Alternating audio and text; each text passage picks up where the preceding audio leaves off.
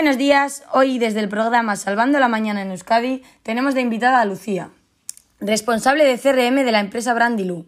Esta empresa se dedica a la compraventa de coches. Y hoy vamos a hablar sobre los CRMs, un tema que está a la orden del día. Muy buenos días a todos, a y a todos los oyentes. Eh, sí, hoy vengo a resolver algunas dudas sobre los CRMs y a desmentir bastantes bulos que están saliendo acerca de este tema. Bueno, pues para empezar la mañana, vamos con la primera pregunta. Para que tanto yo y los oyentes sepamos de lo que estamos hablando y a lo que te dedicas, explícanos, ¿qué es un CRM? Pues las siglas CRM significa Customer Relationship Management. Esto es un método de gestión basado en la satisfacción del cliente. Los CRMs, al fin y al cabo, no dejan de ser programas informáticos. Existen muchos tipos, como eh, Salesforce, NetSuite y Sugar, por ejemplo. Ah, de acuerdo. Y bueno, en segundo lugar, ¿a causa de qué o por qué surgen los CRMs? Bueno, esa es una pregunta muy interesante. Principalmente, los CRMs surgen porque muchas veces mmm, las grandes empresas acaban perdiendo el vínculo con sus clientes. Por tanto, con este método de gestión, pues se analizan cuáles son las necesidades, las características, el comportamiento de consumo, los intereses del cliente, para así poder hacer pues propuestas personalizadas. Ah, genial. Pues sí, creo que nos ha quedado claro, o a mí por lo menos. Y bueno, ¿este método qué objetivos busca? Uno de los objetivos principales es conocer al máximo a los clientes, para así pues poder mejorar sus estrategias comerciales y a través de ellos también incrementamos la satisfacción del cliente y sobre todo su fidelización, que para cualquier empresa es muy importante. En nuestra empresa hay un dicho el cual es muy utilizado. Nosotros cobramos el día 20, por lo tanto siempre decimos, sin cliente no hay día 20, y es así. Pues sí, como tú bien dices, creo que es más importante tener un cliente satisfecho y contento con el trato y la atención que ha recibido de la empresa que ofrezcamos un producto bueno. Porque, por ejemplo, si nosotros ofrecemos un buen producto pero no sabemos venderlo, no sabemos cómo tratar al cliente, creo que no tendremos las mismas ventas. Y bueno, yo os voy a poner un ejemplo que me pasó a mí hace cosa de dos meses, un mes, algo así. Yo fui a la tienda de Apple y compré el último modelo de iPhone que había salido al mercado, el cual es el iPhone 11. Y bueno, eh, al cabo de unos días estaba yo en mi casa y el móvil dejó de funcionar. Me había gastado 1.500 euros en ese móvil y ese móvil ni se había caído ni se me había mojado no había sido de culpa mía que el móvil se hubiera roto. Y entonces yo decidí acudir a la tienda. Y una vez en la tienda yo le expliqué al chico todo lo que me había pasado y él no me dio ningún tipo de solución más que llevar el móvil a arreglar y que esos costes fueran de parte mía. Y yo creo que eso es inviable después de haberse gastado 1.500 euros en un teléfono. Por tanto, yo llevo años y años comprando iPhone, pero no lo volveré a hacer porque tuve muy mal trato con el, con la persona que me atendió. Entonces no, no volveré a usar esta marca, aunque sea el mejor móvil que hay en, este, en el mercado hoy en día. Ese es un muy buen ejemplo y la verdad que es algo que pasa en la vida real a tutiplén. O sea, cualquiera de nosotros nos ha pasado algo de ese estilo. Además, eh, los CRMs no solo sirven para mejorar la relación del cliente, también sirven pues para proporcionarle una cierta confianza, incrementar nuestras propias ventas y beneficios y saber quiénes son nuestros clientes más rentables y reducir costes a la hora de buscar clientela, que a veces supone un gasto pues mm, muy elevado. Vaya, pues sí que tiene funciones, más de las que yo creía. Me parece incluso más importante que un buen producto todo lo que nos has nombrado, y más para conseguir la fidelización de un cliente.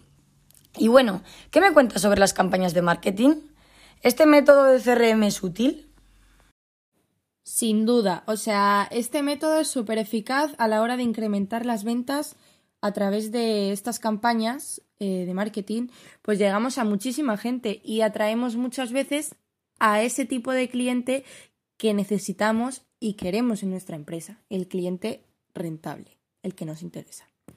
Un ejemplo que a mí me gustó mucho fue una campaña que lanzó la compañía Nestlé hace no mucho tiempo con su producto KitKat. Unos bancos de un parque de color marrón pues sufrieron una pequeña renovación y simularon que eran barritas de KitKat pintando su envoltorio encima de ellos. Esto hacía que cada vez que, claro, te sentabas en un banco y pues te entrasen ganas de comerte uno o algo así. Esa era la idea principal. Sí, me acuerdo perfectamente de ese ejemplo. Esta campaña fue muy hablada.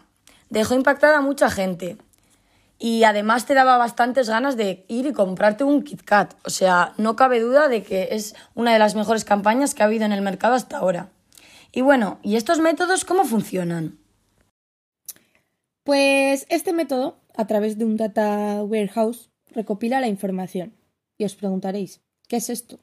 Bueno, pues esto sirve para recopilar información sobre los clientes, qué tipo de productos adquieren, entre qué precios varían sus compras, de qué marcas. Esto hará que tengamos toda la información que necesitamos saber para traerles. Además, se ayudan de un data mining, el cual reduce toda la información recogida y reduce toda esta a la necesaria para los intereses de la empresa. Todo lo que sea ahorrar mm, para una empresa es lo mejor. Magnífico, Lucía, muy bien explicado. Pero ¿y qué tipo de características deben de tener estos CRMs? Claro. Mm, por ejemplo, los datos que recopilamos deben de ser datos reales. Debemos de tener en cuenta estos y atender las necesidades de los clientes, pues también renovando un poco nuestros productos, ya que en el mercado no paran de salir nuevos productos y entre empresas pues siempre va a haber competencia. También es muy importante saber que una empresa debe de tener diferentes métodos de contacto con los clientes, obviamente, para que así puedan dejar sus quejas o sugerencias. Cuantos más métodos de contacto tengamos, mejor será. Pero no solo consiste en tener un método donde los clientes puedan ponerse en contacto, sino también ser eficiente y contestar lo antes posible a estos mensajes. Bueno, y para despedirnos, una última pregunta. ¿Cuál es la mejor aplicación para hacer estos CRMs? O por lo menos danos tu opinión de cuál es la aplicación que más te gusta a ti o más nos recomendarías. Bueno, sinceramente, en mi opinión, ninguna aplicación es mejor que otra. Esto depende, claro, de los intereses de la empresa, ya que cada aplicación tiene un método de uso diferente. Alguna aplicación busca cultivar la relación con los clientes, otras permiten gestionar esta relación con los clientes, otras, en cambio, pues mm, permiten almacenar y procesar la información comercial. Cada una tiene lo suyo. Bueno, Lucía, pues muchas gracias. Nos has dejado a todos sin palabras, o a mí por lo menos, o sea, me ha quedado muy claro lo que es un CRM y creo que para muchos de nuestros oyentes también ha, ha quedado claro lo que es. Y estoy segura de que muchos de nosotros no lo sabíamos. Así que debo de agradecerte el tiempo prestado y tu atención. Un beso, Lucía, y que te vaya muy bien.